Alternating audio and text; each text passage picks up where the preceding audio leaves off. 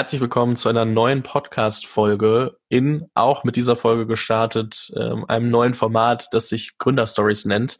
Der erste Gast in dem Format ähm, ist Farina Schurzfeld. Farina habe ich boah, vor drei Jahren, als ich nach Berlin gezogen bin, kennengelernt. Oder das ist, glaube ich, jetzt dreieinhalb Jahre sogar her, weil ich dort auf ein Event gegangen bin, 12 Minutes Me, und Farina dort gesprochen hat und ich das ganz spannend fand Damals war Selfie, die Firma, die Farina zusammen mit zwei Co-Founderinnen, glaube ich, macht, ähm, noch sehr, sehr jung verglichen mit heute dann und noch sehr viel hat sich seitdem ergeben und geändert.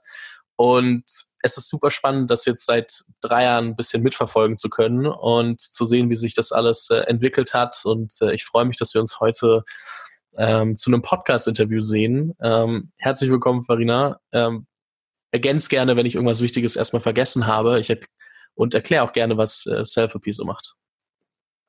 Das mache ich sehr gerne. Ähm, vergessen hast du natürlich nichts, weil du ja äh, sehr gut vorbereitet bist. Ähm, hätte ich nicht anders erwartet. Und krass, es war wirklich vor drei Jahren, ja, im 12 Minute Me. Das wusste ich tatsächlich nicht mehr. Das hätte ich nicht äh, recappen können, sozusagen. Ähm, Genau, vergessen hast du in dem Sinne nichts. Ähm, ich kann aber noch mal kurz in meinen eigenen Worten erzählen, was wir mit Self-P so machen und was wahrscheinlich auch sehr unterschiedlich ist zu dem, was ich dir damals erzählt habe, zumindest vor drei, dreieinhalb Jahren, ähm, kurz nach Berlin. Genau, äh, Selfie bietet im Endeffekt eine digitale Therapie für psychische Erkrankungen und ähm, setzt sich zusammen aus einem E-Learning-Angebot, ähm, das wissenschaftlich, auf wissenschaftlich ähm, evidenzbasierten Inhalten äh, sozusagen basiert und gleichzeitig, ähm, also klassisch mit interaktiven Übungen, mit Videos, mit Texten, wirklich E-Learning, ja, kognitive Verhaltenstherapie. Und gleichzeitig ähm, haben wir eine Mannschaft von äh, über 30 Psychologen im Team, die Leute zu dem Online-Angebot sozusagen übers Telefon und über Nachrichtenfunktionen in einem, in dem Online-Programm begleiten, um eben auch diese persönliche Ebene zu haben. Und ähm, genau, sind äh, da damals sehr spitz gestartet. Ich kann da gleich gerne noch mal ein bisschen was zu erzählen zur Gründungsgeschichte. Aber Idee war damals die Wartezeit auf Therapieplätze in Deutschland mit einer Soforthilfemaßnahme zu überbrücken, weil man wartet mehrere Wochen im Schnitt sogar 16,5 Wochen, bis man einen Therapieplatz bekommt. Genau. Ja, das habe ich mir auch noch äh, aufgeschrieben. Das war noch das, was ich wirklich wusste, was du damals gesagt hast, als ähm, Punkt, warum ihr gestartet habt. Ähm, ich könnte sogar noch mal ein Detail äh, rausnehmen. Es hat sehr lange gedauert, bis ich nach dem 12 Minutes Me erreicht habe, weil die Telefonnummer, die du auf deine Präsentation geschrieben hast, tatsächlich irgendwo einen Zahlendreher drin hatte. Das heißt, ich musste ein bisschen äh, danach noch mal nachhaken, bis das geklappt hat. Aber wir haben uns ja jetzt inzwischen doch immer mal wieder irgendwo gesehen und äh, dadurch hat das ja wohl ganz gut funktioniert. Lass uns mal noch ein bisschen vor Self-Appeal anfangen, weil es gab ja noch äh, ein paar Jahre Geschichte davor. Ähm, Du hast ja ursprünglich angefangen, wenn ich das äh, richtig gesehen habe, in der, ich nenne es mal, klassischeren Startup-Welt, die es da vor der aktuellen Zeit so gab, die dann eher ein bisschen Rocket geprägt war. Also Rocket Internet, äh, die Samba-Brüder, wer vielleicht nicht ganz so ähm, äh, ja, tief in der Startup-Welt drinsteckt, wie, wie wir beide jetzt. Und ähm, ich würde mal, ich muss gar nicht wissen, ähm, was da alles passiert ist, sondern vielmehr, man kennt ja von den Samba-Brüdern sehr stark und auch alles, was Rocket Internet baut, ähm, dieses klassischere, zahlengetriebene, cash-getriebene Modell, zu gucken, dass man äh, möglichst schnell Dinge skaliert. Und wenn ich mir angucke, was du heute machst, ist Self-P bestimmt auch zahlengetrieben etc. Das gehört ja dazu, aber es hat vielleicht äh, einen ganz anderen ähm, Faktor, wie du sagst. Es muss in dem Fall Menschen helfen, die wirklich an einem Punkt sind, wo sie möglichst schnell Hilfe brauchen wo kam für dich diese Transition her, dass du sagst, hey, ähm, ich habe genug von dem, also oder war es überhaupt so, dass du gesagt hast, ich habe genug und ich muss jetzt was anderes machen? Oder wo kam die Motivation für Self-Appeal her? Genau, also es gab einen Transitional Process zwischen ähm, Rocket, also ich habe in Australien ähm, 2000, wow, ey, ich muss richtig nachdenken, 2011 ähm, 2000, oh, 2010. 2010, 2011, anderthalb Jahre lang Groupon mit aufgebaut. Also Rocket, aber Rocket am anderen Ende der Welt. Also ich glaube ein bisschen Ähm, na, ein bisschen eine andere Facette zu Rocket in Deutschland hatte das schon, was ich so im Vergleich auch mit äh, Gründern, die bei Rocket in Deutschland waren, gesehen habe. Wir hatten ein bisschen mehr Freiraum. Wir hatten natürlich das Glück, einfach auf 17.000 Kilometer weg zu sein. Ja? Was nicht bedeutet, dass wir nicht Freitag Mitternacht einen Call mit Olli und äh, den ganzen MDs hatten und ähm, uns dann regelmäßig äh, ja im Endeffekt diesen, diesen, diesen gewissen Druck und dem Zahlendruck und äh, dieser besonderen Bauweise äh, auch anpassen mussten. Ähm, was hat zur Transition geführt? Äh, würde ich sagen, es war ein Stage Process. Also sozusagen, ich bin bei Groupon original reingefallen, ja. Ähm, glaube jetzt nicht so sehr an Zufälle, deswegen glaube ich schon, dass es zu dem Zeitpunkt sehr gut zu mir gepasst hat. Ich war der klassische Rocket Founder, ne? Ich war Anfang 20, so alt wie du jetzt. Und vielleicht bist du mir da schon ein bisschen vor, äh, bisschen, äh, äh, wie sagt man, ähm, nicht vorher, ein bisschen voraus, genau. Ähm, in dem Sinne, dass ich damals, ich war super karrieregetrieben, ja. Ich habe dieses, ähm, ich sag mal, äh, Identifikation mit dem Unternehmen äh, in eine Führungsrolle kommen. Ich war 21, hatte auf einmal irgendwie 30 Leute unter mir, 40 Leute unter mir und äh, habe das irgendwie auch mega genossen, ja, habe mich totgearbeitet und bin einfach nach, ich sag mal, 14 Monaten war das knapp, ich glaube, ich habe extrem viel mitgenommen. Also es ist eine Schule, da kann man drüber sagen, was man möchte, aber man hat auf jeden Fall Learnings. Und wenn es auch die Learnings sind, was man nicht will, das ist auch ein Learning. Ähm, und ich glaube, ich habe viel gesehen, wie der Faktor Mensch ähm, eventuell materialisiert wurde. Und ich glaube, das ist das, was mich da rausgetrieben hat und das hat mich auch hin zu Selfie ähm, gebracht mit noch einem Schritt dazwischen. Das ist der Faktor Menschlichkeit. Ja, also ich glaube, ähm, ich habe einfach für mich gemerkt, hey, das ist, ähm, das ist ein spannender Ansatz, äh, diese Hochskalierung, diese Bubble bauen, aber es ist weder nachhaltig noch ist es menschlich. Ähm, und Menschen sind eigentlich nur Teile des Puzzles. Und ich habe danach ja mit zwei Australien eine Firma gegründet, Airtasker heißt die. Wer schon mal in Australien war, kennt es vielleicht. Ein Online-Marktplatz für so Minijobs kannst du alles outsourcen, was du nicht selber machen willst, kannst. Ähm, und da war schon der Zwischenschritt, dass mit meinen damaligen beiden Co-Foundern, ähm, die auch sehr straightforward waren vom Thinking her und sehr ähm, prozessgetrieben, aber schon mehr, mehr Menschlichkeit mit reinkam, ja, und mehr Nachhaltigkeit. Und ich glaube, das ist einfach in mir gewachsen, wie ein Prozess, ähm, wie die Firma gewachsen ist, ist Farina auch gewachsen, ähm, in eine Richtung, wo ich immer mehr zu mir komme, was auch Werte angeht. Und ich glaube, der Wert Menschlichkeit ist mir sehr wichtig. Und deswegen kam es dann zur Gründung auch von Selfie. Genau. Das ist eine Geschichte. Also ich weiß noch nicht, ob ich dir so viel voraus bin. Und ich glaube auch viele junge Gründer, die das behaupten würden, sind trotzdem sehr karrieregetrieben und wollen erstmal sich irgendwo beweisen. Ich glaube, das haben trotzdem noch alle in sich. Ich glaube, dementsprechend, da kann man mich schon in die Situation reinversetzen. Und ich kann mir auch sehr vorstellen, dass auch mir oder vielen anderen, die ich so kenne, die jetzt gerade ihre ersten Sachen gründen, so eine Schule geholfen hätte oder helfen würde, weil ich mir vorstellen kann, dass einen Company Builder, wo du quasi an die Hand genommen wirst und trotzdem Prinzipien lernst, die schon funktionieren, extrem gut gebrauchen kannst. Also so, ich ja. stelle mir das so ein bisschen vor wie das unternehmerische Militär. Also und ich definiere das jetzt mal ganz frech so, einfach weil ich glaube, viele junge Gründer, die ich so kenne, manchmal ein bisschen zu arrogant sind, ein bisschen sich überschätzen, dann dazu neigen, vielleicht doch mal äh, nicht und da zähle ich mich selber rein, immer die notwendige Disziplin aufzubringen, etc. Aber das kannst du dir in so einem Company Builder gerade bei Rocket wahrscheinlich nicht erlauben, ohne dass ich da je reingeguckt habe. Aber das ist so das, was ich mir mhm. darunter vorstelle, weswegen ich glaube, dass es viele Vorteile hat, aber bestimmt auch ähm, den ein oder anderen größeren Nachteil. Ja, completely agree. Also ich glaube insbesondere für Leute, die nicht aus einem ähm, unternehmerischen Kontext kommen, ja, weil sie BWL studiert haben, weil sie in der Familie mit unternehmerischen ähm, Facetten schon mal irgendwie in Kontakt gekommen sind durch Praktika, wie auch immer, ähm, da wirklich, nehmen wir den Klassiker, ja, der klassische Mediziner zum Beispiel, ja, ein Arzt, der Medizin studiert hat, der sich aber überlegt, ich habe eine unternehmerische Denke und ich kann mir auch vorstellen, was Eigenes zu machen. Da den Schritt zu gehen, bevor man im Endeffekt in eine eigene Gründung geht, ohne eventuell das Netzwerk zu haben, ohne die Tools an der Hand zu haben, ein Toolkit, da im Endeffekt zu sagen, hey, ich versuche diese unternehmerische Denke mir nochmal anzueignen über Company Builder, komplett, komplett ein guter Step. Ähm, sich da irgendwie für ein Jahr sozusagen in so einen Company Builder zu setzen und zu sehen, ey, wie, wie bauen andere mit dem Werkzeug oder was für Werkzeug haben die eigentlich, ähm, ist meines Erachtens eine super Schule. Ich habe auch ein bisschen das Gefühl, und das ist jetzt meine persönliche Einschätzung zu mir selbst auch, ich tue mich manchmal schwer, Speed auf die Straße zu bekommen, weil ich zu wenig Accountability gegenüber anderen Leuten habe. Und ich glaube, oder ich weiß auch, ich, man kann Dinge, viele Dinge deutlich schneller machen aber irgendwie nehme ich mir dann die Freiheit, das doch ein bisschen länger zu ziehen, nicht immer ganz so schnell zu testen oder andere Sachen zu machen. Und ich glaube auch da, sich einmal dran zu gewöhnen, wirklich äh, Speed auf die Straße bringen zu müssen und möglichst datengetrieben Entscheidungen zu treffen. Wie gesagt, Faktor Menschlichkeit ähm, gehört dann auch dazu oder sollte irgendwann später im Prozess spätestens dazu kommen. Da stimme ich dir schon zu.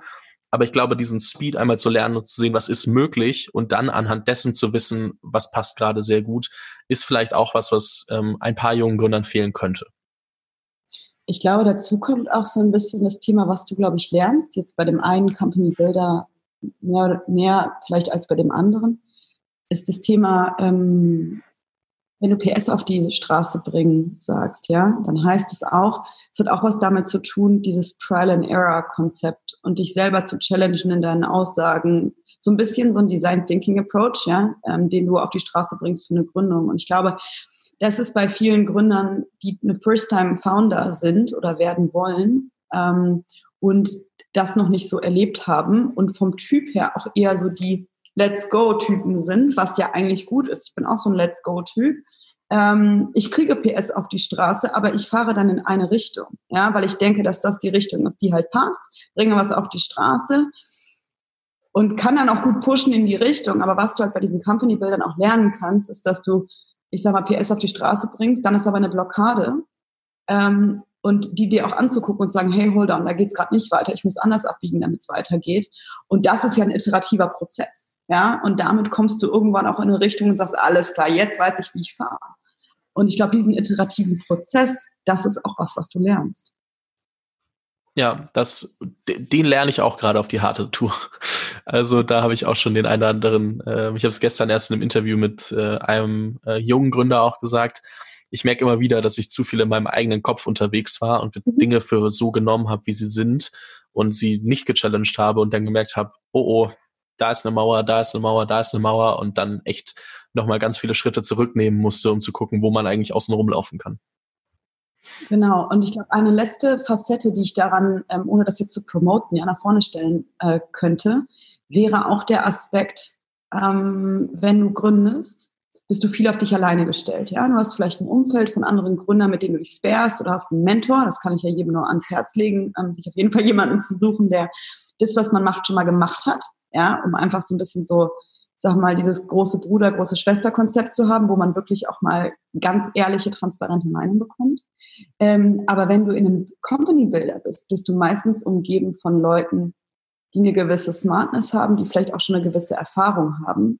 Und da hast du nicht nur das Learning on the Job, sondern auch dieses Learning, dieses Peer Learning. Und das beim Gründen ist manchmal nicht unbedingt gegeben. Ja, das heißt, du gründest vielleicht alleine, vielleicht mit einer Person, aber dann bist du derjenige, der das Pferd zieht. Und ähm, das kann erstmal Druck machen, erstens. Und zweitens hast du eventuell nicht die Kapazitäten, um währenddessen noch so viel Kappa in das Learning, wie man denn Sachen macht, zu stecken. Und äh, deswegen wirklich mein Plädoyer für Company Builder oder in ein Startup reinzugehen, das gerade in so einer Setup-Phase ist, ja, um, um das mal mitzuerleben, wie man Sachen machen kann und eben auch vielleicht auch nicht. Das, glaube ich, ist super hilfreich. Jetzt muss ich doch ganz kurz Eigenwerbung anschließen. Ähm, ich mache halt zusammen mit der Code University das Young Entrepreneurs Program, wo wir uns genau darum kümmern, die Leute, die nicht in einem Company Builder sind oder die was eigenes machen, zusammenzubringen, um genau diese Aspekte abzubilden. Erstens Zugang zu Leuten zu geben, die deutlich weiter sind und äh, Input liefern können, wie sie es denn machen oder gemacht haben und da nochmal drüber gucken können, aber genauso die Leute untereinander zusammenzubringen, die dieselben Probleme haben weil ich glaube auch das manchmal schwierig ist, weil nicht jeder wohnt in der Berliner Tech-Bubble, so wie wir, wo das dann äh, ganz anders ist als äh, im Rest von Deutschland. genau die Aspekte haben wir auch gemerkt und haben gesagt, okay, da müssen wir auf jeden Fall äh, ansetzen. Ähm, mhm. Muss ich nicht als die muss ich nicht als die Alternative zum Company Builder promoten, aber ich glaube, es ist trotzdem was, was genau den Punkt aufgreift, wo ich sage, ähm, ich habe das Problem auch lang genug gehabt und ähm, gemerkt, wie hilfreich es ist, mit äh, vielen Leuten zu sprechen, die deutlich erfahrener sind als ich. Dafür, das habe ich über den Podcast ja doch äh, drei Jahre lang jetzt inzwischen gemacht und gemerkt, dass aber andere diesen Zugang nicht haben, aber man den Zugang ganz einfach herstellen kann. Und es war schon, äh, oder bisher ist die, ähm, ja, das Feedback sehr positiv, weil wir natürlich dadurch eine Vernetzung vornehmen und schaffen, die, die sonst für viele vielleicht nicht möglich war. Ähm, das macht nur als kurze Eigenwerbung dazu, weil ich äh, da schon stark zustimme. Ja, also wie gesagt, Peer Learning, glaube ich, essentiell. Nimm uns nochmal mit ähm, zurück zu Selfie jetzt äh, und sag, und meintest, du kannst noch mal ein bisschen mehr auf die, auf die Gründungsstory eingehen. Ähm, wo, wo ist das dann entstanden? Also wo kam dann die Idee für diesen Markt her? Weil im ersten Moment ist Health, klingt ja jetzt erstmal doch ziemlich komplex und ist es wahrscheinlich auch, aber wo kam die Naivität und der Wille her, das trotzdem anzugucken? Ja, ähm, ihr kriegt jetzt die completely honest Story von mir, die auch nicht so in, in Medien abgedruckt ist. Ja? Ähm, ich glaube, ich hätte mich nie an Health dran getraut, wäre es nicht auf mich zugekommen, ehrlich gesagt. Ähm, auch weil ich den Markt einfach damals absolut nicht verstanden habe und vielleicht zu Teilen heute immer noch nicht verstehe, weil er einfach so komplex ist. Ähm, und ich auch oft gesagt habe, hätte ich die Komplexität damals erschließen können oder überschauen können, hätte ich es wahrscheinlich nicht gemacht. ähm, genau, und äh, wo kam es her? Also es ist so, dass ich, ähm, ich bin nach Berlin zurück, also nach fünf Jahren Sydney habe ich mich getraut, nach Deutschland zurückzukommen und habe mich dann für Berlin entschieden. Wie gesagt, auch aus Gründen des, ja, ich möchte wieder gründen. ähm, genau, bin ich dann in Berlin gelandet und bin dann nochmal zu einem Company Builder, weil ich einfach gedacht habe, hey, das kenne ich doch schon. Ähm, und habe jetzt auch irgendwie einen gewissen Erfahrungsschatz. Das heißt, ich steige ein bisschen weiter oben ein. Ähm, und wollte auch noch mal ein bisschen Expertise im Marketingbereich sammeln, weil das für mich irgendwie der Bereich war, wo ich gedacht habe, hey, ich glaube, das passt ganz gut in mein persönliches Toolset. Und war bei einem Company Builder ähm, in Berlin und zu der Zeit ist meine Mutter schwer erkrankt. Und äh, ich bin Einzelkind und meine Ma war, ich sag mal, ähm, ja, ein, ich will nicht sagen, doch, man kann es so sagen und ohne es böse zu meinen, ein relativ schwacher Mensch ähm, einfach von ihrer Persönlichkeit her super liebevoll. Aber wir waren mit einer Diagnose konfrontiert, damit hätte der stärkste Mensch mit dem stärksten und der positivsten Attitude, glaube ich, gestruggelt. Und ähm, für sie war das damals sehr hart. Und es war uns einfach klar, dass sie nicht mehr so lange ähm, leben wird. Und ähm, dann kam natürlich das Thema psychologische Unterstützung auf. Und äh, ja, also ganz offen, ich war einfach krass überfordert mit der Situation, weil ich nur gedacht habe, ähm, ich, ich möchte sie unterstützen, ich möchte auch mich unterstützen, damit ich eben sie unterstützen kann. Und sie war super betreut in der ähm, Klinik, also als sie noch im Krankenhaus war, ähm, wegen einer Operation für ein paar Monate sogar. Ähm, aber als sie rauskam, war halt nicht nada. Also diese ambulante Versorgung war nicht gegeben. Wir haben uns die Finger wund telefoniert nach Psychotherapeuten. Und wie das, wie die Welt doch manchmal spielt, kam genau zu der Zeit ähm, ein, ein anderer Company Builder ähm, auf mich zu. Ähm, ich habe parallel noch eine Firma in Australien aufgebaut, so ein kleines App-Business und habe dafür Fundraising gesucht und hatte mit denen gesprochen und die sagten, Farina, äh, Funding für dein kleines App-Business, nee, nicht wirklich, weil wir fanden keine Marketplaces mehr. Ähm, ich, aber ähm, wir suchen eine Geschäftsführerin für eine digitale Therapie äh, für ein digitales Therapie-Startup. Und meine Ohren sind natürlich so spitz geworden und so groß wie die eines Elefanten mit Spitzohr. ähm, und ich fand es total, total, total interessant. Ähm, und so wurde ich überhaupt sensibilisiert auf das Thema digitale Therapie. Ich wusste gar nicht, dass es sowas gibt und dass sowas möglich ist, um ehrlich zu sein. Ähm, ich kannte nur Facetten davon aus Australien, weil ich wusste, in Australien ist digitale Therapie a thing. Mhm. Ähm, genau, und dann habe ich mit den, mit den Company Builder gesprochen, habe da die relevanten Leute getroffen, die, die auf dieses Venture draufsetzen wollen. war von Anfang an natürlich ein bisschen so Bauchschmerzen, möchte ich innerhalb des Company Builders gründen, weil ich kannte ja die andere Seite und ich wusste auch, dass das ist für mich eigentlich ein Step gewesen, der, der nicht ganz zu mir gepasst hätte, weil wie innerhalb des Company Builders gründen ist, ich sag mal, wie ist ja nämlich mal so ein Zoobild, wo man so ein bisschen eingezäunt ist, aber dann trotzdem so ein bisschen laufen kann, aber nicht richtig, ja. Ähm, und da hatte ich schon ein bisschen Bauchweh und habe dann das Team getroffen und einfach gemerkt, ich glaube, das passt nicht. Mhm. Und da bin ich, glaube ich, heutzutage relativ stringent und habe dann gesagt, nee, wenn mein Bauchgefühl mir sagt, n mm, -n, mm, mit den Leuten nicht, nicht ganz so, dann ähm, ist it's not the right time.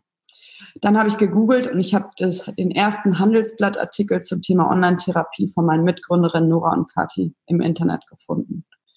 Und die waren damals nur mit der Idee, ohne, ohne im Endeffekt ähm, wirkliches Programm, Vorfunding etc., ähm, hatten die den ersten Artikel. Dann habe ich Nora auf LinkedIn geschrieben, halt Cold Acquisition, ja. Ähm, und dann haben wir uns, ich glaube, zwei Wochen später getroffen und einen Monat äh, später, anderthalb Monate später war ich dabei. Also es war wirklich so ein bisschen so, ich habe dann dann im Company Builder raus und dann da rein und habe nur gedacht, krass, das ist ähm, auf jeden Fall ein super cooles Projekt. Wir haben uns sehr gut verstanden, wir sind sehr, sehr unterschiedlich, aber ähm, ergänzen uns deswegen meines Erachtens auch sehr, sehr gut. Also es gibt immer Reibung, aber es ist, wie gesagt, ähm, ich glaube, ein total spannendes Setup, was wir drei Mädels haben. Und ähm, ja, dann war ich dabei und dann haben wir Funding reingeholt und dann haben wir angefangen, die Firma aufzubauen. Genau. Sehr spannend. Ich glaube, was man daraus mitnehmen kann, ist, ähm, sich erstmal zu überlegen, auch welche Themen eigentlich einen beschäftigen und wo man, wo man auch aufgrund von äh, persönlichen Erfahrungen ähm, Potenziale sieht. Also das ist ja so ein bisschen das Gegenteil zum Berater oder Rocket Approach, zu analysieren, wie groß ist der Markt, äh, was kann ich da rausholen und so weiter und so fort, hin zu welche Probleme erkenne ich selbst in meinem Umfeld, ähm, persönliche Erfahrungen etc. Ähm, und dann Lösungen dafür zu suchen. Und dann aber auch zu sagen, ich muss die Lösung nicht unbedingt alleine bauen, sondern ich kann mich immer noch umgucken, wer vielleicht in einer sehr frühen Phase ist oder vor einer Gründung. Ähm, habe ich persönlich noch nie drüber nachgedacht, dann einfach mal zu googeln, was so gibt und zu sagen, hey, ähm, cool, was ihr da macht. Ähm, ich glaube, ich bin da irgendwie eine coole Ergänzung und äh, gar nicht drüber nachgedacht, aber ich glaube, deswegen ist es auch ähm, was, wo wahrscheinlich auch Potenzial drin liegt. Also es war auch Ansatz, ähm, ganz kurz, als ich nach Berlin kam zum Beispiel. Ne? Ich habe nicht geguckt, welche Firmen schreiben Jobs aus, sondern ich habe mir im Endeffekt überlegt, worauf habe ich Lust. Das interessiert mich und ich habe einfach proaktiv die Firmen angeschrieben, ohne Jobausschreibung etc. und habe gesagt, hey, ich glaube, ich könnte euch den und den Mehrwert bringen, ja, mit dem und dem, was ich mache. Ihr habt noch gar kein Problem erkannt, aber äh, ich kann euch auf jeden Fall ähm, in dem und dem Hebel leveragen mit der äh, mit dem Skillset, was ich bringe. Und daraus sind aus drei Anschreiben zwei Joboffer geworden. Ne? Also dieser Ansatz kann schon funktionieren. Ähm, der funktioniert bei mir aber auch, weil ich vom Typ her, ich bin sehr gut-feeling-driven. Ich glaube, ich weiß ganz gut, was ich mag und was ich nicht mag, was ich kann und was ich auch nicht kann. ähm, und ich bin nicht die Visionärin. Ähm, ich bin nicht diejenige, die da sitzt und dann strategisch überlegt und hier die nächsten Menschen könnten auf dem Mars in die Volleyball spielen. Nee, das, das, das, das kann ich zum Beispiel nicht. Wie würdest du dich dann selbst beschreiben?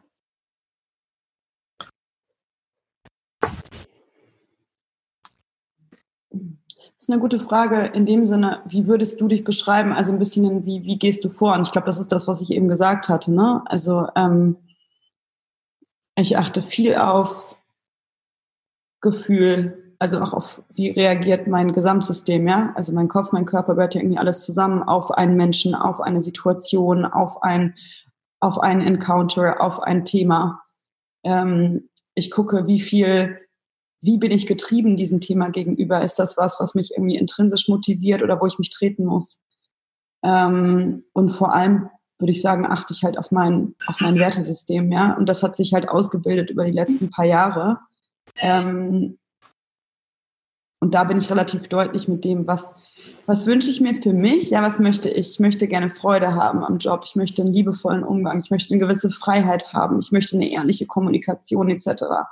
Und darauf basierend definiere ich den Raum, in dem oder in dem Sinne die Spielwiese, auf der ich auch spiele. Und die Spielwiese kann halt der Job sein das berufliche Umfeld, wo ich sage, diese Werte, die ich für mich definiere und diese, diese Anforderungen müssen auch in diesem Umfeld gegeben sein. Und da kann es halt sein, dass man sich einfach auch verändert und rauswächst. Ne? Ähm, und dann halt eine neue Spielwiese braucht oder baut. Genau. Wo seid ihr inzwischen mit ähm, Self-AP angekommen? Also wo steht ihr heute und ähm, vielleicht auch ein kleiner Ausblick, wo es vielleicht auch weitergehen kann. Aber wichtig ist, glaube ich, einmal zu verstehen, wo steht ihr heute? Du weißt, ich werde noch fragen, was dazwischen passiert ist, aber gib uns mal ein kurzes äh, Update dazu. Gerne. Also dreieinhalb Jahre später, ähm, wir haben äh, Therapieangebote entwickelt in fünf verschiedenen Programmen. Depressionen, Angststörungen, Essstörungen, chronische Schmerzen, Stress. Ähm, haben die Inhalte nochmal individualisiert. Also wir haben innerhalb der Programme einzelne Kurse, einzelne Stränge, also wirklich ein individualisiertes Therapieprogramm inhaltlich mit einer relativ hohen Komplexität die Beine gestellt. Ähm, wir haben knapp ja, fast 10 Millionen äh, Funding reingeholt in den letzten, in den letzten dreieinhalb Jahren. Ähm, wir haben es geschafft, dass 20 Prozent aller Versicherten unser Programm kostenlos bekommen, knapp 30.000 Leute therapiert. Ähm, und wir haben es vor allem geschafft, das Stigma psychischer Erkrankungen, ich glaube, so ein bisschen mehr in den Center unserer Gesellschaft zu stellen. Ja, mit TV-Werbung, wo wir einen Pitch gewonnen haben mit Seven Ventures äh, vorletztes Jahr. Ähm, und ich glaube, eine hohe Sichtbarkeit in dem Markt erreicht, was ich sehr, sehr schön finde. Und wir sind jetzt daran, das Programm im Endeffekt ähm, inhaltlich nochmal qualitativ noch höher zu stellen, ähm, weil wir gemeinsam mit der Politik, also auch großen, großen, große, großen Dank da, wie gesagt, auch an den digital, die digitale Orientierung von einem Herrn Spahn, ja, unserem Gesundheitsminister, ähm, haben aufgrund unserer Sichtbarkeit da auch erwirken können, dass es jetzt ein digitales Versorgungsgesetz gibt, sodass Applikationen wie unsere in der Regelversorgung in Deutschland pilotiert werden können. Heißt, nicht jeder muss zu jeder Krankenversicherung gehen oder Krankenkasse und mit jeder Krankenkasse in Deutschland einen Selektivvertrag äh, unterzeichnen, 138 Krankenkassen. Also das ist richtig, das ist für ein Startup fast ein Killer sondern es gibt die Möglichkeit über einen Fast Track, wenn man gewisse Kriterien erfüllt, Medizinproduktzertifizierung, da gehören Studien dazu etc., ähm, dass man pilotiert wird in der Regelversorgung bedeutet, Ärzte können das Programm verschreiben, Selfie verschreiben und ähm, Versicherte können das dann kostenlos nutzen und man guckt, wie sich das äh, auf, die, auf die Gesundheitsversorgung in Deutschland positiv auswirkt und setzt dementsprechend einen Preispunkt fest. Also es gibt ein Geschäftsmodell dafür sogar. Und das sind natürlich Sachen, die hätte ich mir vor dreieinhalb Jahren kaum erträumt, weil wir haben immer gesagt, es dauert mindestens sieben Jahre, bis Deutschland ähm, da was verändert.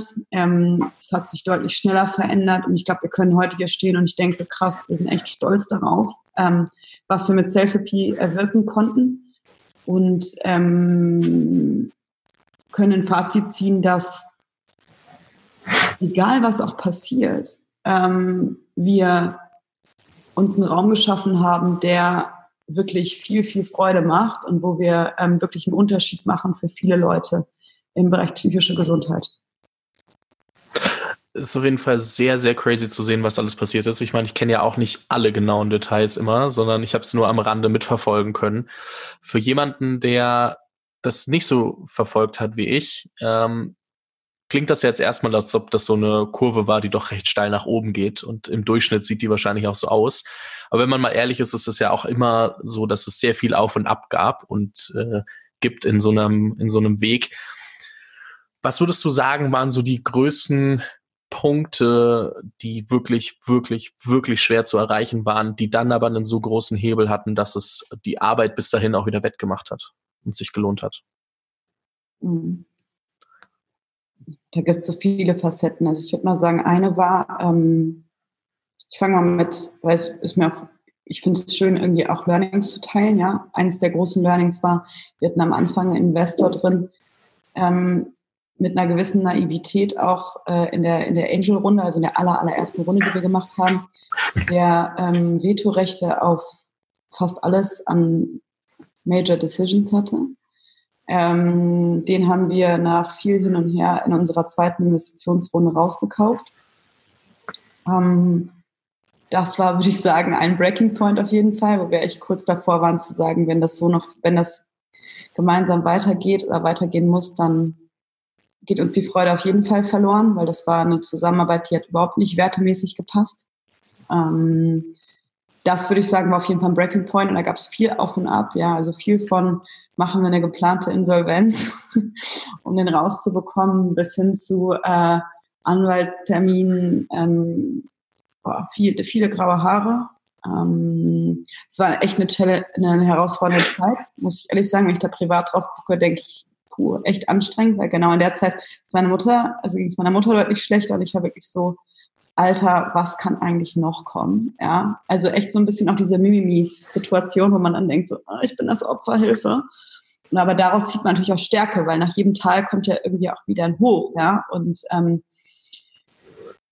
genau, das ist eine Sache. Da würde ich sagen, habe ich echt viel gelernt oder haben wir viel gelernt. Das zweite ist, ähm, das hatte ich damals, das habe ich glaube ich bei 12 Minute Me ähm, gesagt, aber bei der ähm, Entrepreneurs Organization ähm, äh, bei, der, bei, dem, bei dem Pitch letztes Jahr, wo du warst, ähm, habe ich das betont. Wir hatten am Anfang ja kein Geschäftsmodell. Und im Endeffekt gesagt, ja, wir pilotieren das mal mit Selbstzahlern und gucken mal, ob da eine Zahlungsbereitschaft da ist. Die war da, MVP hat funktioniert. Ja, also so Trial and Error, um, first, first Payers were there. Das Problem ist, was nicht funktioniert hat, ist, das ganze Thema zu skalieren. Weil ich sag mal, wer ist in Deutschland wirklich bereit, als Selbstzahler für seine Gesundheitsleistung zu zahlen. Das ist ein ganz geringer Teil. Ja? Ähm, alle sind versichert, privat oder äh, gesetzlich. Und wir sind es schon gewöhnt in Deutschland, dass unsere Kasse halt Dinge zahlt. Ja? Es, das ist bei Lifestyle-Themen vielleicht ein bisschen anders, so die Meditations-App für irgendwie 99 pro Monat, aber weder waren wir so billig, noch waren wir Lifestyle. Wir haben von Anfang an gesagt, wir wollen psychisch erkrankten Menschen helfen. Ja? Und ähm, die fluktuieren noch in ihrer, in ihrer äh, Symptomatik und wir haben auch gesagt, wir wollen kein Rip-Off sein. Ja, wir wollen nicht einfach den Leuten irgendwie abomäßig das Geld aus der Tasche ziehen und dann ist es so ein stilles Abo, was keiner mehr nutzt, sondern wir hatten einen gewissen Anspruch auch. Und ähm, long story short, wir haben es bis heute ehrlich gesagt nicht geschafft, den Selbstzahlermarkt so, zu, so dahin zu bekommen, dass er profitabel ist und sich trägt. Tut er nicht. Ähm, aber was wir geschafft haben, ist, uns immer wieder Vehikel zu schaffen, über die wir kurz- bis mittelfristig Umsätze machen und nun auch langfristig mit den Kassen. Wir haben von Anfang an gedacht, dass es der Weg sein muss, dass wir in die Regelversorgung kommen. Das heißt, ein Arzt kann uns mit Abrechnungsziffer abrechnen und in der Zwischenzeit über Selektivverträge arbeiten können. Hätten wir gewusst, wie schwierig es ist und dass es zweieinhalb Jahre dauert, bis wir den ersten Selektivvertrag bekommen, hätte ich, hätte, glaube ich, auch kein Investor uns am Anfang Geld gegeben. Ich glaube, wir haben einfach mit einer gewissen Naivität gedacht, es geht schneller und haben in der Zwischenzeit dann über betriebliches Gesundheitsmanagement versucht, Geld zu machen, also über Unternehmen, die ihren Mitarbeitern irgendwie psychische Unterstützung bieten.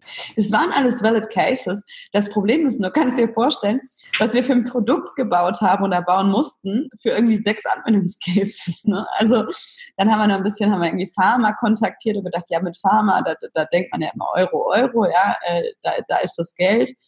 Aber so sind wir auch kein reiner Pharma-Case und wir haben auch irgendwie ethische Grundsätze, wo ich sage, wir sind ein bisschen vorsichtig mit Pharma. Ja? Ähm, in a nutshell äh, muss man sagen, dass wir vor echt viele Wände gelaufen sind, teilweise auch wirklich mit Vollgas, richtig schön Beulen am Kopf.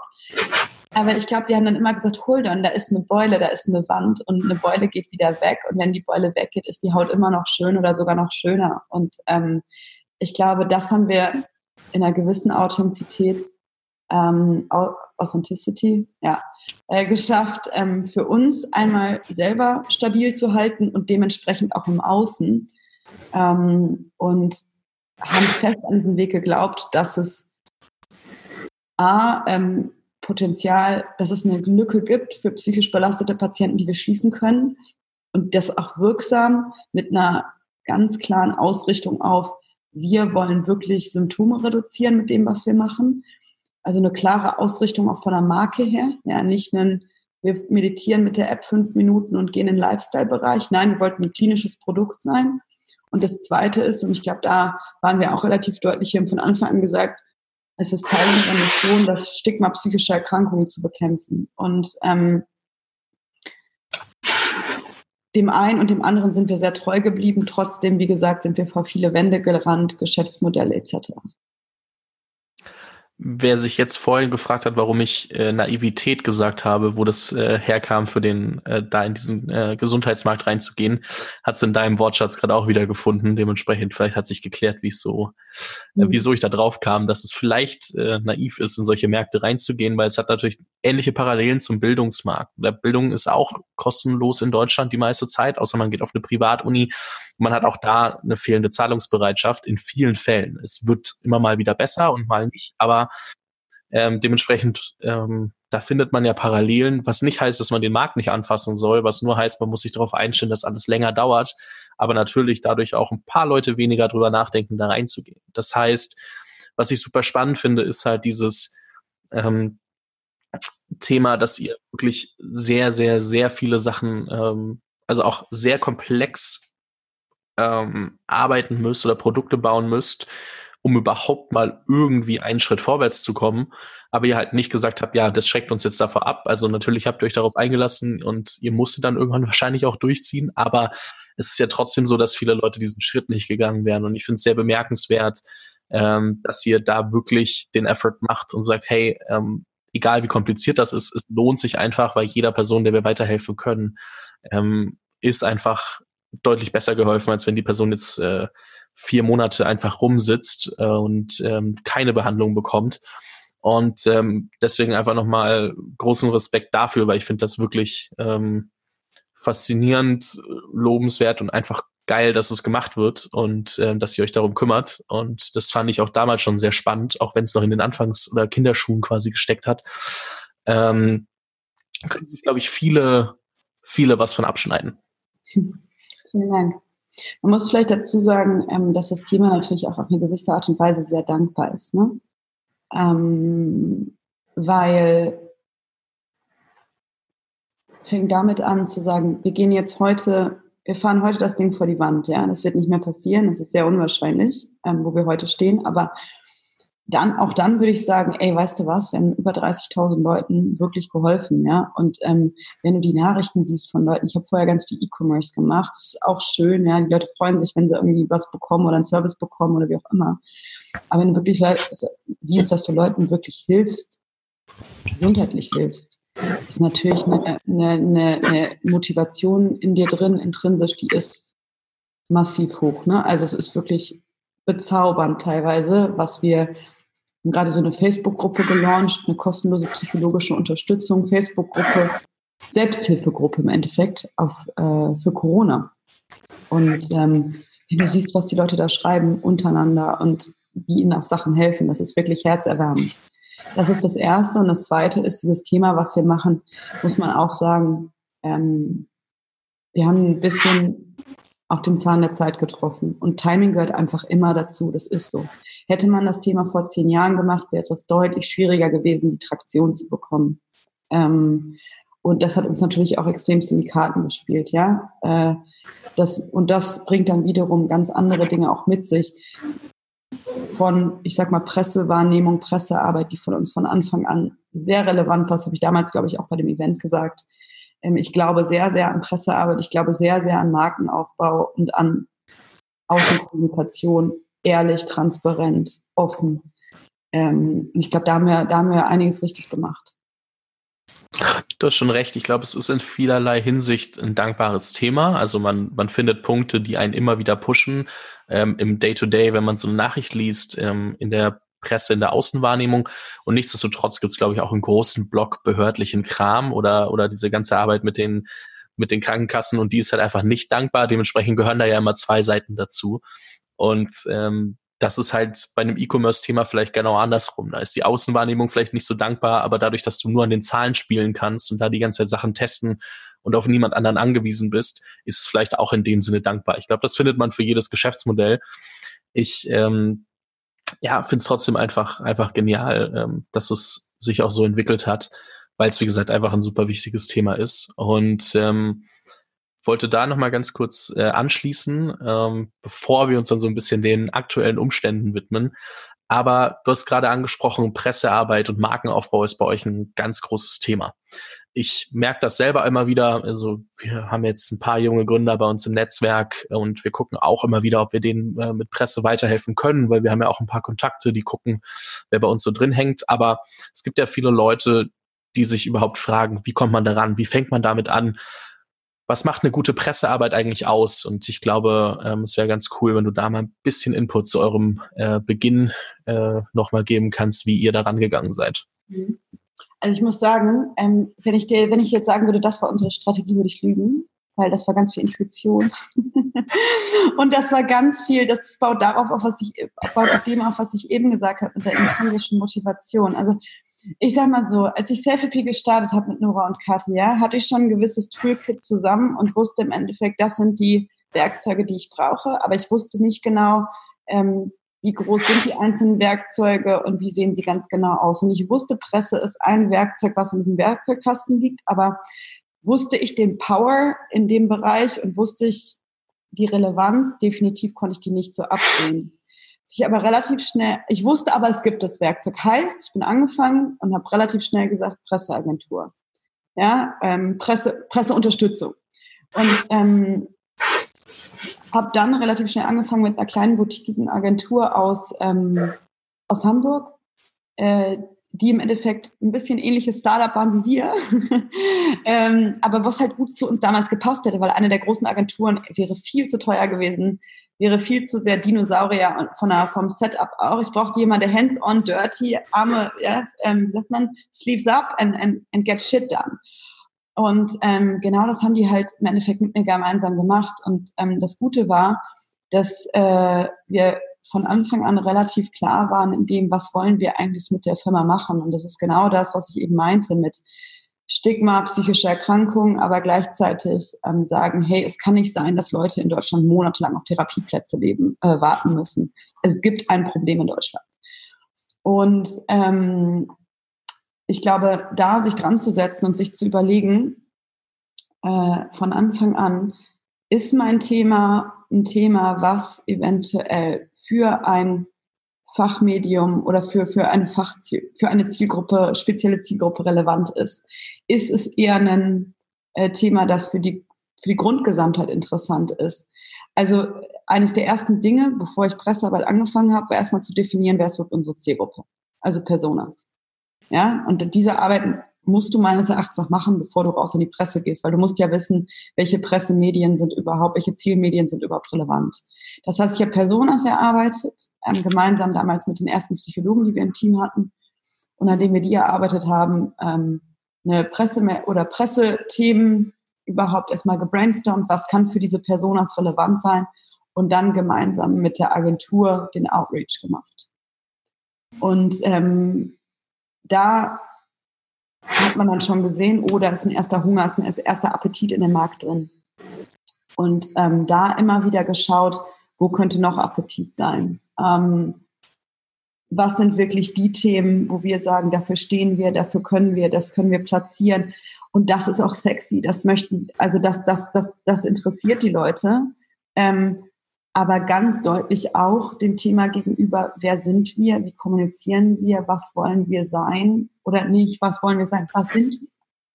Ähm, und ich glaube halt, das meinte ich eben mit Authent äh, was ist auf Deutsch? Authentizität. Ah ja, genau, das ist so ein, so ein Zungenbrecher. Ich sage auf Englisch, Authenticity. Ähm, genau, äh, zu wissen, das in die Richtung sage ich und da ecke ich vielleicht dann auch mal an, aber das sind wir. Ähm, war, glaube ich, oder ist bis heute ein ganz guter Weg. Eine Sache ganz wichtig in unserem Bereich und gerade in, in so stark regulierten Branchen oder starren, mit starren ähm, Strukturen. Wir haben von Anfang an gesagt, nicht dieses typische Rocket, we're disrupting the market und wir ersetzen alles, was es da draußen jetzt schon gibt, sondern wir haben immer gesagt, wir gliedern uns in ein System, das schon funktioniert zwar nicht optimal, aber es funktioniert. Unser Gesundheitssystem funktioniert. Wir gliedern uns ein.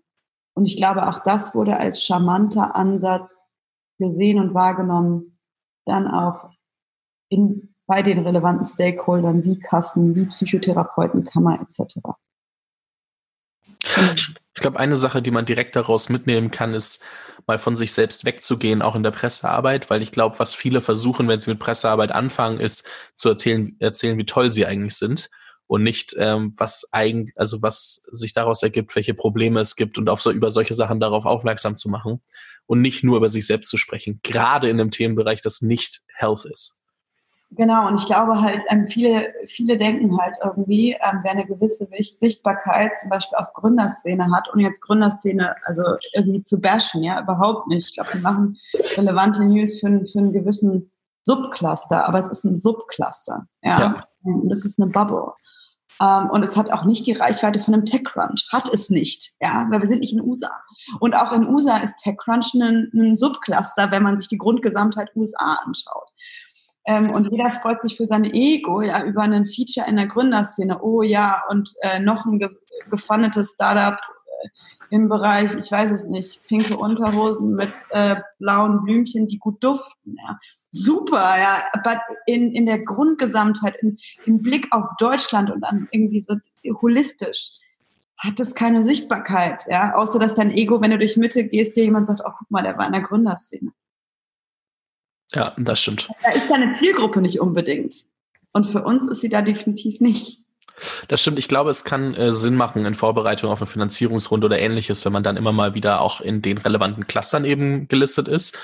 Aber, oder auch für Partnerschaften oder was auch immer, ähm, kann das äh, cool sein. Aber ich glaube, man muss echt mal aus der Bubble rausdenken und sagen, hey, guck mal, da draußen gibt es so viel mehr und so viele Outlets, die eine ganz andere Zielgruppe ansprechen und dann eben auch zu gucken, passt mein Approach und mein Produkt, meine Firma, meine Story äh, zu den, also zu welchem Medium passt die, weil du passt auch einfach nicht in jedes Medium. Manche passen vielleicht in die Wirtschaftswoche, aber nicht in die Süddeutsche oder andersrum.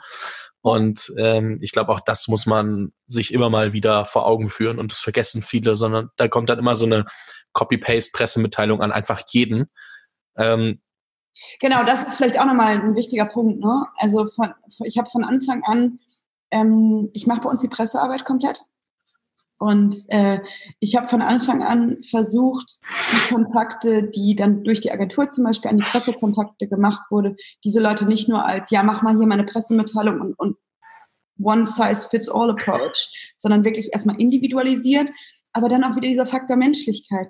Journalisten sind auch Menschen, die haben auch Bedürfnisse, ja, und wenn ich da nur hingehe und sage, kannst du mal meine Story abdrucken und am besten möchte ich noch drüber lesen und Nein. Also es sind, man muss, ich glaube, wichtig ist zu verstehen, was, was, was ist auch die, die Arbeit eines Journalisten, was sind seine Wants and Needs.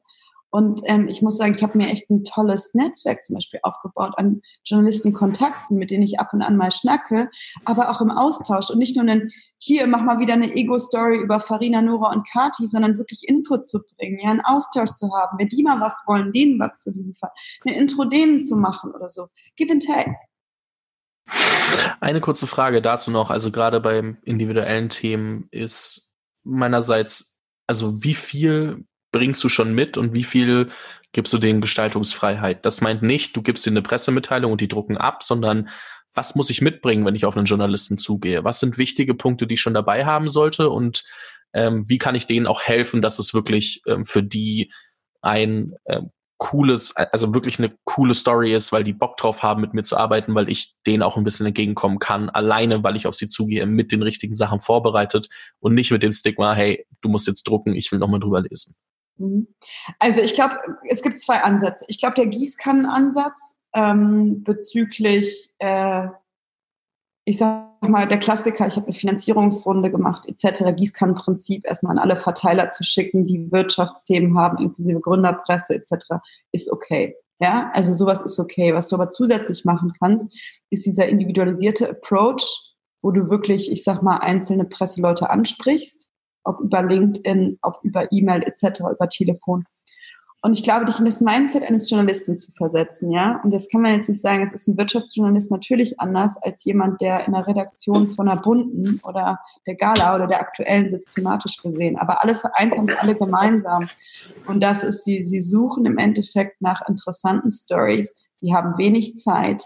Sie kriegen 100 Anfragen pro Tag, ja, über Themen. Und sie wollen im Endeffekt keine eigene Ego-Darstellung, sondern sie wollen den Lesern was Spannendes bieten, so dass die sind ja auch, ich sag mal, oft performance-basiert angestellt, ja, dass sie einen gewissen Druck haben, äh, qualitativ hochwertigen Content zu produzieren mit einer guten Recherche, aber gleichzeitig auch ein gewisses Interesse von ihrer Zielgruppe zu halten. Und ich glaube, damit da dran zu gehen, nicht nur zu sagen, ja, Farina möchte ihr Gesicht sehen auf der mit ihrer Story. Ähm, das funktioniert vielleicht bei einer Lokalpresse. Ich komme aus Detmold, ja. Da, da kann dann mal drinstehen, irgendwie ein Porträt über Farina, die am Grabbe-Gymnasium war und äh, jetzt im großen Berlin lebt und irgendwie äh, Selfie gegründet hat und erfolgreiche Serienunternehmerin ist. Schön, ja, mein Ego freut sich, ist einfach. Das ist einfach, das ist lowest hanging fruit. Aber generell einen Wirtschaftsredakteur der SZ zum Beispiel, ja, der Süddeutschen Zeitung, der will mehr. Der will mehr als ein Porträt. Der will, der will eine Story, der will auch eine Story, die für ihn passt, ja. Der möchte ähm, im Endeffekt in seinem Cluster, in dem er vielleicht auch ausgerichtet ist, im Endeffekt was, was Spannendes irgendwie bieten. Und ich glaube, da kann man auch in Dialog gehen. Und ich würde da eben nicht das Gießkannenprinzip anwenden und sagen, hier ist eine Pressemitteilung, hier ist mein Pressekit, bitteschön. Nein, Pressekit, ja. Hab ein Pressekit ready mit Bildern, mit irgendeiner Standardstory, aber geh auf den zu und geh in den Dialog und, sag, und mach dir vorher Gedanken, ja. Überleg dir, was wirtschaftlich gesehen, wenn man jetzt das Wirtschaftscluster nimmt, das Health Cluster, ähm, worüber will der wirklich reden? Gibt es zum Beispiel eine Infografik, die ich erstellt habe? Das hat immer sehr gut funktioniert, ja, die ich mit Leuten teilen kann, wo ich in, wo ich schon Arbeit reingesteckt habe, wo im Endeffekt verlässliche Quellen recherchiert wurden von meiner Seite aus schon.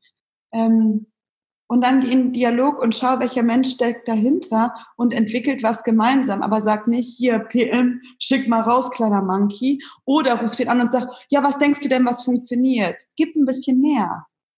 Also das wäre, glaube ich, mein Ansatz. Das ist, glaube ich, ein sehr guter Appell für, für viele, die nur versuchen, das Gießkannenprinzip anzuwenden. Ich glaube auch, wie du sagst, ist, äh, ist okay in, in gewissen Arten und Weisen, aber ich glaube, um eine Brand aufzubauen, brauchst du halt einfach mehr, weil sonst lesen die Leute immer dieselbe Story und du musst sie ja danach auch immer mit anderen Themen abholen. Und irgendwann hat recht schnell keiner mehr Lust drauf, deine Story abzudrucken. Das heißt, äh, Brandaufbau passiert ja auch über einen längeren Zeitraum. Da funktioniert immer wieder Gießkannenprinzip auch nicht so gut, weil irgendwann denken sich die Leute auch, ja, ich bin halt nicht der, der einfach nur die Story druckt. Dementsprechend sehr, sehr wichtiger Appell an der Stelle.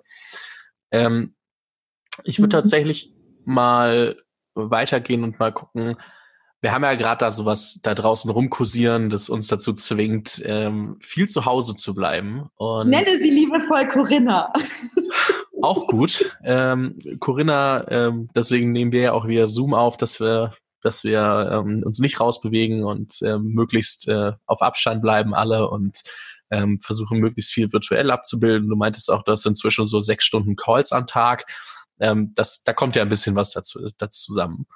Aber ich persönlich habe da so ein paar Gedanken zum Thema, wie wird sich das auch auf ähm, ja, mentale Gesundheit, Depressionen etc. auswirken. Aber bevor ich da jetzt einfach mal vorgreifen möchte, würde mich interessieren, ähm, was glaubst du, mhm. was hat das vielleicht für Chancen, aber auch für Risiken, dass wir gerade alle zu Hause sitzen? Ähm, was, mhm. was bringt das aus deiner Sicht so mit sich? Mhm. Also ich glaube, du, ähm, du kannst unterscheiden ähm, zwischen dir und mir und jemandem, der ähm, wirklich eine psychische Erkrankung hat. Ich glaube, da wirkt sich die, kann sich Corinna, ich nenne das jetzt Corinna, ähm, eine meiner besten Freundinnen heißt auch so, das ist also ein liebevolles Wort, ähm, kann sich äh, Corona auswirken und ähm, diese ganze diese ganze Isolation. Ähm, Szenario 2, psychisch belastete Patienten, also Leute oder Menschen mit Angststörungen, Depressionen, ähm, Essstörungen leiden meines Erachtens auch unter dieser Situation sehr. Warum? Ähm, in vielen Fällen äh, gibt es eine fehlende Tagesstruktur. Ja, also ist das Problem, dass du nicht mehr ähm, jeden Tag in dein Büro gehst. Ähm, eventuell hast du deinen Job verloren. Das ist jetzt Worst-Case-Szenario. Musst dich vielleicht um deine Kinder kümmern und Homeschooling machen. Ja, ähm, aber diese vorgegebene Tagesstruktur ist nicht mehr da. Dazu kommen natürlich Ängste, ja, Leute, die generell schon Panik, ähm, eine Panikbelastung haben und jetzt im Endeffekt durch Medien, Konsum etc. beeinflusst werden. Wow, also es ist schon echt, ähm, ich glaube, nicht unbedingt förderlich. Dazu kommt soziale Isolation. Man sagt, bei depressiven, depressiv Erkrankten spielt sozialer Kontakt eine unheimlich wichtige Rolle. Ähm, genauso Bewegungssport. Alles ist eingeschränkt. Das heißt, der Leidensdruck dieser Leute ist immens höher. Plus, eventuell kann eine Psychotherapie nicht fortgeführt werden, weil Therapeut dazu. Also Situation für psychisch belastete Patienten, auf Deutsch gesagt, scheiße. Ähm, zieht das Folgen kurzfristig nach sich? Wir sehen die Folgen jetzt schon. Also wie gesagt, wir haben ähm, eine äh, kostenlose Facebook-Gruppe, äh, wo wo Leute sich austauschen, kann ich dir mal schicken. Ist, also da, da sieht man die Belastung, da kann man, kann ich viel erzählen, da kann man mal reingucken und einfach mal sehen, wie die Leute sich gegenseitig austauschen. Das ist äh, ja, das ist schon ähm, erschreckend zu einem Teil, wie belastet die Leute sind. Und ähm, wir haben ja auch so ein kostenloses Betreuungsprogramm ähm, für psychisch Belastete gelauncht, das aber auch für dich und mich funktioniert, weil es auch in die Prävention geht. Auch da ist die Nachfrage immens hoch. Ähm, long story short, äh, Szenario 2, also psychisch, schon psychisch belastete Patienten, großes Risiko meines Erachtens nach von einer Chronifizierung etc. Also wirklich eine, eine sehr hohe, eine, durch Corona meines Erachtens nach eine massive Erhöhung im Leidensdruck. Wirklich signifikant. Ich glaube, dazu gibt es noch ein äh, drittes Szenario. Ähm, ich weiß nicht, ob man die jetzt Vielleicht zählen die auch schon zum, zu Gruppe zwei. Aber mhm. für mich sind das Menschen, die ihre Probleme den ganzen Tag wegschieben, indem sie sich mit anderen ja. Leuten treffen, indem sie den ganzen Tag irgendwie telefonieren, wie auch immer, mhm. ähm, die jetzt aber irgendwann an den Punkt kommen, dass sie sich nicht mehr nur ähm, extern genau. beschäftigen können, sondern mit sich beschäftigen müssen, beziehungsweise mit den Problemen konfrontiert werden, die sie eigentlich haben. Und dann ja. ähm, glaube ich, dass das auch zu einer ganz schönen, also ohne zu wissen, wie schnell man von ähm, mhm. psychischer Belastung oder Problem in eine Depression rutscht, kann ich mir trotzdem vorstellen, dass dadurch eine ganz schöne, ich weiß nicht, nennt man das Neuerkrankungsquote immer noch oder ist das, also das klingt irgendwie so harsh, aber ich weiß nicht, wie auch immer man das genau nennt in der Terminologie, dass da sehr viele neue Fälle auftreten können und das langfristige Folgen auf der einen Seite natürlich für die Person hat, auf jeden Fall, also das ist ja schon mal Worst Case, aber ich glaube mhm. auch, dass unsere Wirtschaft dadurch ganz schöne Probleme bekommen wird, weil du dich dann mit eben diesen Thematiken viel mehr auch als Firma auseinandersetzen musst, wo das vorher vielleicht kein Thema war. Definitiv. Das war für mich so ein bisschen der Teil des Szenario 1. Ähm, Szenario 1 sind für mich, wie gesagt, du und ich. Ja? Mhm. Und ich glaube, es gibt zwei Wege, wie wir das Ganze sehen. Entweder du siehst es, so wie du es gerade beschrieben hast. Ähm, viele Leute werden zur Selbstreflexion mehr oder weniger gezwungen, weil sie ähm, Selbstreflexion bedeutet ja, dass man auch über sich selber nachdenkt, ja. Und viele Leute sind so gut darin, sich ständig abzulenken. Ich gehöre übrigens auch manchmal dazu. Ähm, ja, heads up, hands up with the same, especially in Berlin. Ich glaube, es gibt ja auch Gründe, warum man in Berlin lebt, ja. Und ähm, meine Kleinstadtfreunde sehen das bestimmt alles ein bisschen anders, wenn jetzt die Restaurants zumachen. Aber für mich ist das schon eine Belastung, ja, weil es ist schon in meinen Alltag gehört, dass ich zwei, dreimal die Woche essen gehe. So. Das Einzige, was sich freut, ist der Geldbeutel. der freut sich. Und meine Küche so, yay, du benutzt mich wieder, hallo. Kenne ich irgendwo her, ja. Genau. Ähm, ich habe noch nie so viel Tupperware in meinem Leben benutzt. Ja, also es ist irre, was ich alles so Takeaway und keine Ahnung, mir selber auch koche. Anyway, ähm, Szenario 2 ich glaube, Leute, wo diese Ablenkung jetzt nicht mehr funktioniert, die mit sich konfrontiert sind. Und ich glaube, das kann aber auch nochmal in, ähm, in zwei Richtungen gehen. Ich glaube, dass es gewissen Leuten extrem auch helfen kann, eben Auf jeden Fall. sich zu haben. Ja? Das ist wie so eine Art äh, Schweigemeditation. Gut, nicht jeder muss schweigen, weil es gibt das Telefon und es gibt auch heute noch viele Ablenkungsmechanismen. Äh, ja, fängt bei Netflix an ähm, und hört bei FaceTime auf. Und äh, ich glaube, da, da können wir noch sozusagen, da gibt es noch, da gibt es noch Coping Mechanisms, aber generell ist es, glaube ich, eine, eine Chance zur Selbstreflexion, aber ein Risiko der Selbstreflexion zu gleichen, zu, zu gleichen Teilen. Und ähm, ich zum Beispiel, ich bin auf der Seite Ablenkung ähm, aber gleichzeitig merke ich gerade, dass es mich krass entschleunigt. Ja, und äh, ich habe wieder angefangen zu malen und ich mache jetzt ein Moosbild zu Hause. Ähm, ich spreche auf einmal mit Freunden viel mehr, also mit denen ich sonst nicht so viel telefoniere. Ähm, und ich glaube, du siehst mich hier lächeln und das ist echt so ein ich bin gerade echt so richtig so voll gut gerade und sehe, ich lerne eigentlich daraus, ja. Ähm, und ich glaube, so kann man es sehen, aber ich glaube auch, dass es bei einigen dazu führen kann, dass ich eventuell in eine psychische den Stress, durch den Stress auch der von außen natürlich auf uns äh, eventuell zukommt und der sich auf uns auswirkt, auch zu psychisch zu Neuerkrankungen kommen kann, definitiv. Ähm, und dass es für uns jetzt eine Zeit ist, die uns alle verändern wird. Das, das glaube ich auch. Das glaube ich auch. Ich habe auch noch nie so viel mein Handy ausgemacht, einfach nur, wenn ich zu Hause war oder so, wie jetzt gerade. Also ich habe echt immer wieder so Phasen, mache ich mal zwei, drei Stunden das Handy aus. Tut sehr gut, aber irgendwie im normalen Alltag findet das keinen Platz, weil dann hat man eine halbe Stunde später doch noch ein Telefonat und man muss weg, dann braucht man Google Maps, weil wenn man nicht, wenn man nach Berlin zugezogen ist und hier nicht seit Ewigkeiten die, die Straßen äh, und die, die Verkehrssituation kennt, braucht man das einfach und also gerade bei öffentlichen Verkehrsmitteln und so weiter und so fort. Im Alltag weiß ich nicht. Und abends habe ich dann auch keine Lust auszumachen, sondern nutze es, um mich abzulenken. Ja. und äh, deswegen, ich sehe auch viele Vorteile daran. Ich habe es aber, und da habe ich den Faktor Menschlichkeit mal ein bisschen rausgenommen, tatsächlich auch so ein bisschen aus der wirtschaftlichen Perspektive gesehen. Also ich glaube tatsächlich, dass das auch noch ein ganz schönes Risiko für die Wirtschaft sein kann, wenn die Zahlen an äh, psychischen Belastungen hochgehen sollten. Das heißt, ich glaube, da ist jedes Unternehmen gut beraten, den Mitarbeitern, die sich unwohl fühlen, jetzt schon Lösungen und ähm, Präventivmaßnahmen zu empfehlen, weil ich einfach glaube, dass erstens jeder sich um seine Mitarbeiter so kümmern sollte, dass die eben fit bleiben und nicht nur aus der wirtschaftlichen Perspektive, sondern einfach auch, weil es eine persönliche Ebene gibt. Und dann aber auch, dass jedes Unternehmen echt aufpassen muss, dass es danach nicht in eine noch tiefere Krise rutscht, weil eben die Mitarbeiter äh, nicht präventiv versorgt wurden. Auf jeden Fall. Ich glaube, es zeigt uns auf einmal auf der einen Seite, und jetzt muss man auch total unterscheiden, glaube ich, ne, zwischen Start-up, klassischem Mittelstand ähm, und eventuell auch Konzern. Ähm, ich glaube, wir Startups können uns ja auf gewisse Sachen auch noch ganz gut einstellen mit Remote Work etc. Ne? Das geht ja anderen Unternehmen ganz anders. Die anderen müssen gerade.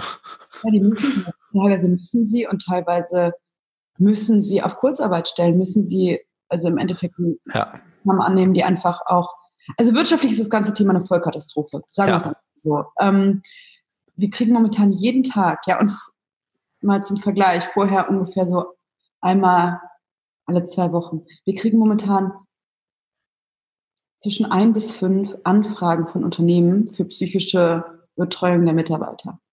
Ja, ähm, wir haben eigentlich dieses Thema betriebliches Gesundheitsmanagement vor ungefähr einem Jahr gedroppt, weil wir gesagt haben, wir fokussieren uns jetzt auf Krankenkassen, wir können unser Team auch nicht in 700 Teams ein, ähm, einteilen. Das ist einfach zu viel Defokus.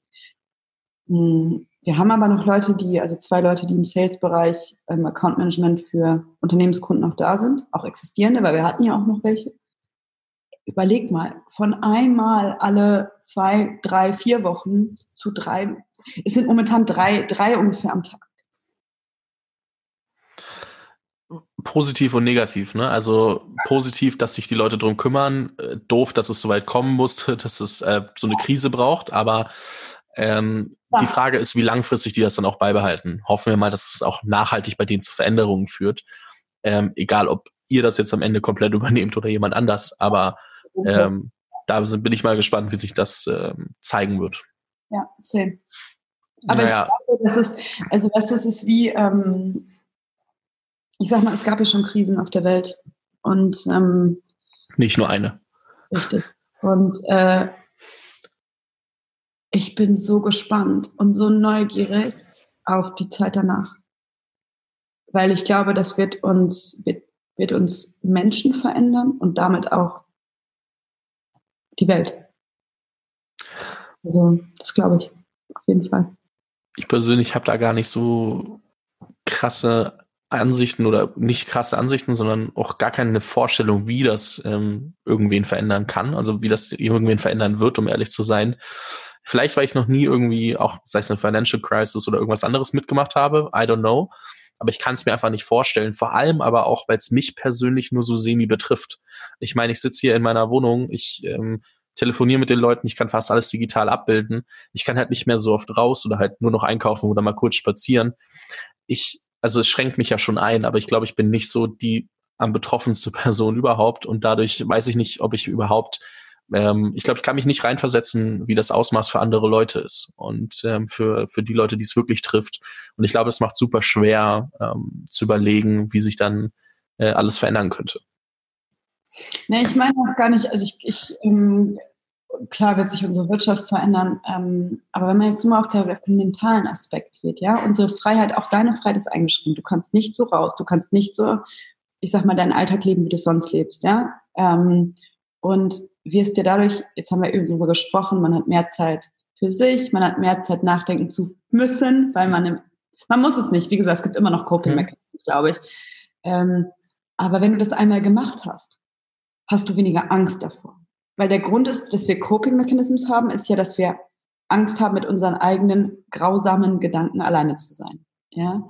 Und wenn in dieser, in der Gesellschaft diese Angst einen weniger großen Stellenwert hat, glaube ich, wird sich die gesellschaftliche Orientierung und eventuell auch die Wertgetriebenheit und die Selbstwahrnehmung dementsprechend verändern. Und das ist schon spannend, glaube ich das macht aus dem Ganzen auf jeden Fall nochmal einen sehr positiven Aspekt, wenn das äh, sich äh, dementsprechend äh, weiterentwickelt. Was, glaube ich, ganz gut tut, da nochmal einen positiven Appell oder eine positive Seite an dem Ganzen zu sehen, während alle halt immer oder während man viel über Probleme mit der ganzen Krise und sowas redet. Dementsprechend ähm, sind das auf jeden Fall ein paar sehr gute Worte, um das äh, Corona-Thema, glaube ich, mal, äh, mal abzuschließen. Mhm eine, eine letzte Sache, weil wir jetzt auch schon recht lange aufnehmen. Ich habe anfangs gesagt, es wird so sich wahrscheinlich bei 45 Minuten einpendeln. Das hat nicht so ganz funktioniert, aber es ist auch äh, einfach, weil es super viele spannende Themen gibt. Ähm, wo wollt ihr hin? Also wie wird sich äh, Selfie in den nächsten äh, Monaten, Jahren weiterentwickeln? Ähm, wollt ihr nur skalieren oder wollt ihr neue Sachen noch mit abdecken? Was sind eure Pläne? Mhm. Um, wie gesagt, ich bin nicht die Stärkste darin, eine Vision zu haben. Ja? Also nicht eine Vision. Ihr sprecht ja drüber ab und zu mal. Genau, wir sprechen drüber, aber ich wäre jetzt nicht der Elon Musk, der sagt, ähm, ja, Selfie wird irgendwann komplett AI gesteuert über Alexa und dann sitzt du auf dem Sofa und redest irgendwie mit, vielleicht noch mit einer, mit einer VR-Brille auf, ja.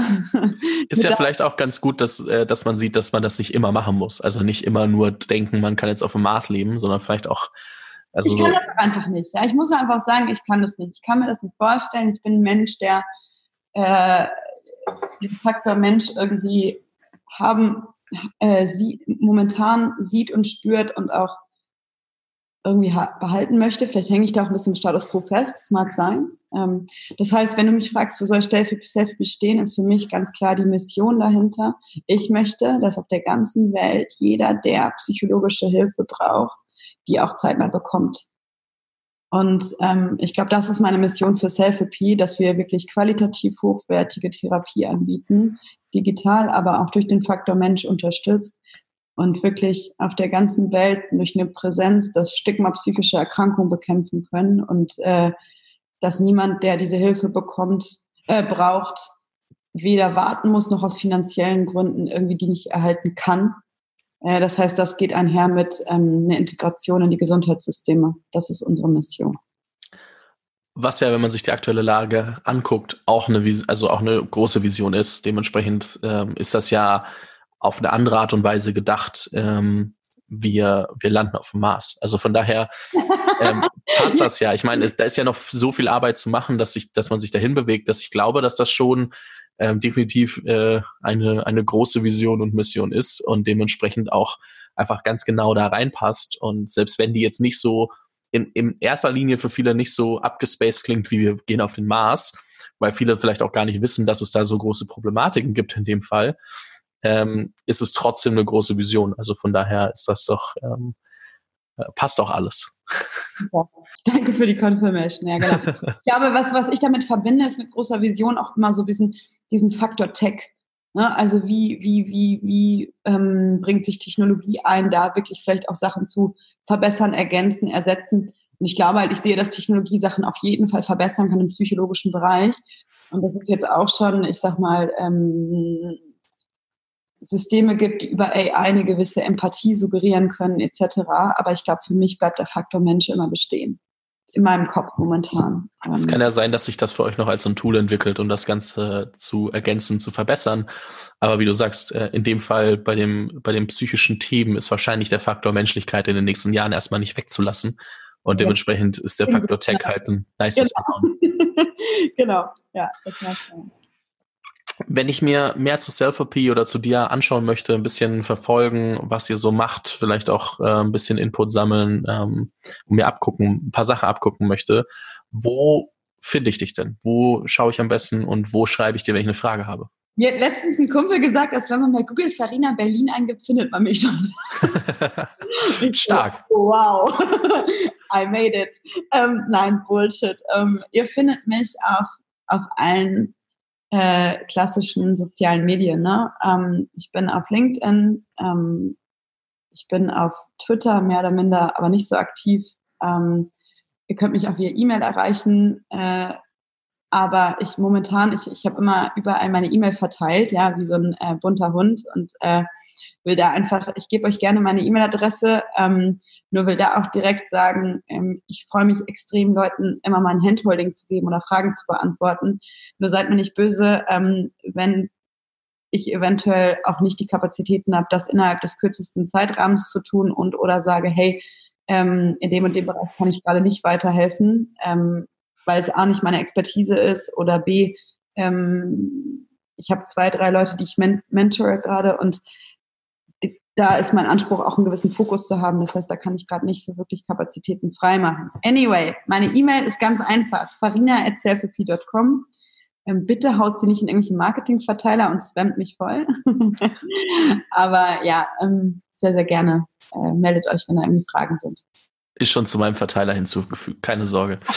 ähm, gut, dass ich keinen Marketingverteiler habe, aber nee, ich glaube, also jeder, der sich ein bisschen was bei Farina abschauen möchte, mal gucken, wie sie äh, mit Self-Papier auch ähm, Sachen macht, kommuniziert etc. Ich glaube, man kann auch einfach viel davon lernen, wie Leute ähm, Dinge einfach selbst umsetzen. Man muss nicht immer fragen nach einem Rezept, sondern sich das abschauen. Man muss aber einmal verstehen, dass die Leute das können und äh, wissen, was gut ist. Und ich glaube, dann da mal reinzuschauen und zu gucken, was man da für sich selbst lernen kann, ist äh, super wertvoll.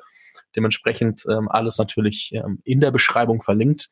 Und ähm, Farina, an der Stelle würde ich einfach nur mal ganz, ganz groß Danke sagen. Es hat mich sehr gefreut, es hat sehr viel Spaß gemacht. Und ähm, ja, am Ende kann man nur sagen, zurzeit stay safe, ähm, stay healthy und ähm, Sagen Sie alle. Bleibt gesund munter. ja, das, das sagt man heute echt äh, jedes Mal. Ich schreibe es auch inzwischen bei E-Mails hinten dran so und ich fühle mich echt irgendwie doof damit. Aber ja, gehört gerade dazu. Ja, du gehörst dazu und ich mache es nämlich auch und ich habe jetzt gleich Massen mehr. Ich will kein Bleibt gesund es ist einfach wie immer ein viele Grüße, liebe Grüße, sonnige Grüße und äh, in dem Sinne, stay calm ist auch gut. Guter Punkt. Passt am besten natürlich, äh, wenn man sich dann auch noch mit dem Themenbereich beschäftigt. Ich danke dir vielmals und ähm, danke für die Podcast-Folge und ähm, bis bald. Bis bald.